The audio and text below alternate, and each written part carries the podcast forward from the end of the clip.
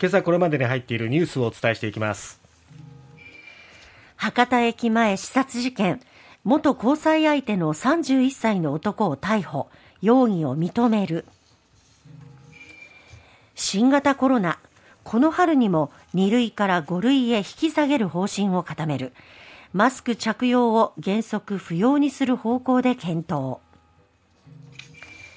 日銀決定会合。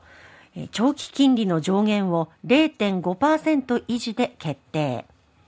大規模な金融緩和の維持を継続。東京電力福島第一原発事故。東京電力の旧経営陣2審も無罪判決。津波の予見性を改めて否定。2022年の訪日客383万人で3年ぶりに増加。まずは博多駅前で起きた視察事件ですけれども容疑者の男をついに逮捕とい。うことになりました、はい、福岡県警捜査本部は昨日殺人の疑いで元交際相手の飲食店従業員寺内進容疑者31歳を逮捕しました。刃物で刺したことは間違いないと容疑を認めているということです寺内容疑者は昨年11月被害者女性への付きまとい行為をしたとして県警からストーカー規制法に基づく禁止命令を受けていました。捜査関係者によりますと現場に残された指紋が寺内容疑者と一致。県警は現場周辺の防犯カメラの映像をつなぎ合わせ足取りを博多区内まで特定していたということです、そして昨日の昼前風貌を手がかりに見つけ出す見当たり捜査をしていた捜査員が、現場から1.5キロ離れた路上で発見。任意同行した際所持品から刃物1本が見つかったということで県警は DNA 鑑定をするなどして凶器かどうかを調べるということですね。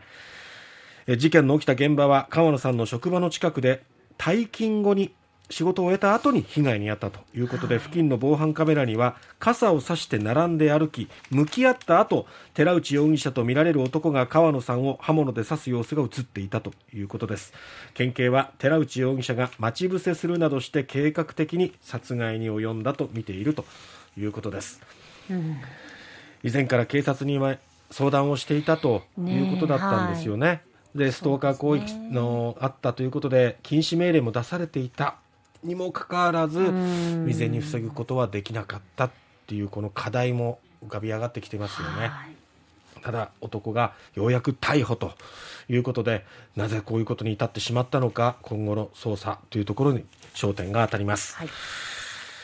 さて続いては新型コロナウイルスですが岸田総理は昨日加藤厚生労働大臣らと首相官邸で新型コロナウイルスの感染症法上の分類見直しについて協議しましてこの春を視野に現在の2類相当から5類へ引き下げる方針を固めたということです。引き下げは政府が目指すコロナ禍からの社会正常化の大きな節目。ということになりますね、はい、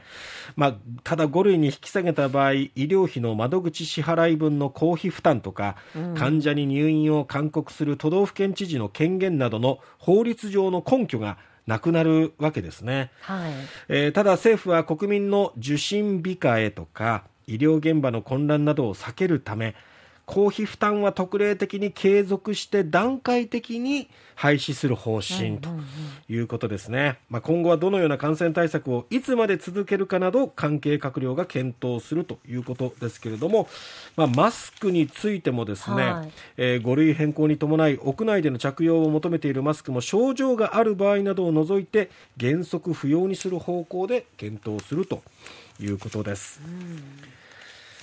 さて、えー、続いては日銀ですね。昨日金融政策決定会合で現在の大規模金融緩和策の修正を見送りまして長期金利の上限を0.5%程度で据え置きました、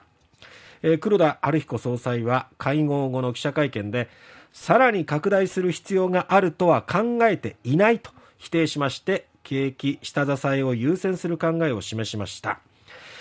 2022年度の消費者物価の上昇率見通しを前年度と比べて2.9%から3.0%に上方修正しています、えー、大規模緩和策維持ということになりまして、はい昨日の国債市場では日銀の政策修正を見込んで、国債を売っていた投資家が買いに転じまして、新発10年債の利回りが一時0.360%に急低下、はい、そして東京外国為替市場では日米の金利差が意識されまして円を売ってドルを買う動きが加速して一時1ドル131円台まで円安が進みました、はい、円安が進むと輸出関連銘柄が買われるっていうこともあって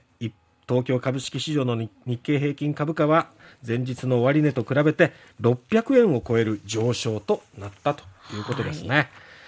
まあ、市場は黒田総裁に注目していたわけですけれども、またサプライズでさらなる修正があるんじゃないかと思っていたところ、しないということですね。まあ、今後は黒田総裁も4月までですから任期満了になりますので、うんそでね、そのあたりがどうなるのか、今後のね、えー、後継者も誰になるのか、こういったところが焦点ということになります。さて、えー、東京電力福島第一原発をめぐり、えー、業務上過失致傷罪で強制起訴された東電の勝俣恒久元会長竹黒一郎元副社長武藤栄元副社長の3人の被告に対する控訴審判決が昨日東京高裁でありまして、え、高裁は3人を無罪とした一審判決を支持しまして検察官役の指定弁護士の控訴を棄却と。いうことになりました、えー、今回のこの成立に関しては巨大津波の発生を予見できたかそして対策を取れば原発事故は防げたのかという2点を立証する必要があったわけですけれども、えー、2002年に国が公表した地震予測長期評価とか、えー、その長期評価に基づいて東電子会社が2008年に算出した最大15.7メートルの津波予測の信頼性が焦点となったんですが、えー、この辺りはえー、影響が大きな運転停止を義務付けるほどの予見可能性はなかったと結論付けたということだったんですね。民事では認められたことが、この刑事では認められなかったっていうところがね、なんか矛盾が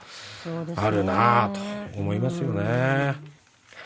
えー、去年の訪日客は383万人ということで、3年ぶりの増加に転じました。